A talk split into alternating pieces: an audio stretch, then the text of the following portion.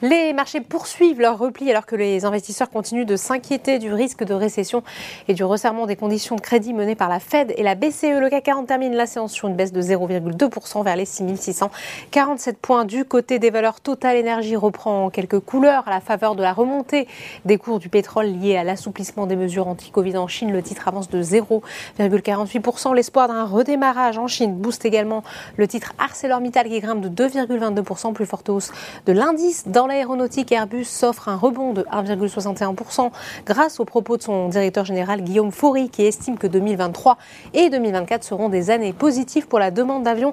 Gros porteur à contrario, Stellantis continue de chuter de 2,55%, plus forte baisse de l'indice suivi par Téléperformance qui perd 1,9% sur le SBF 120 euro est toujours à la peine, moins 2,4%. Deutsche Bank a abaissé sa recommandation sur le titre d'acheter à conserver et réduit de 22 à 17 euros son objectif de cours sur le titre pour rappel, la filiale de Sanofi a émis hier un avertissement sur ses résultats 2022. Résultat, le titre a plongé de plus de 15%. À l'opposé, de Bourse attire les faveurs des investisseurs après avoir fait état d'une croissance de 45,9% de son chiffre d'affaires annuel. Enfin, on termine comme chaque jour par les marchés américains où la bourse de New York a ouvert en hausse, mettant ainsi fin à 5 séances de repli pour le S&P 500. Voilà, c'est tout pour ce soir, mais n'oubliez pas, toute l'actualité économique et financière est sur Boursorama.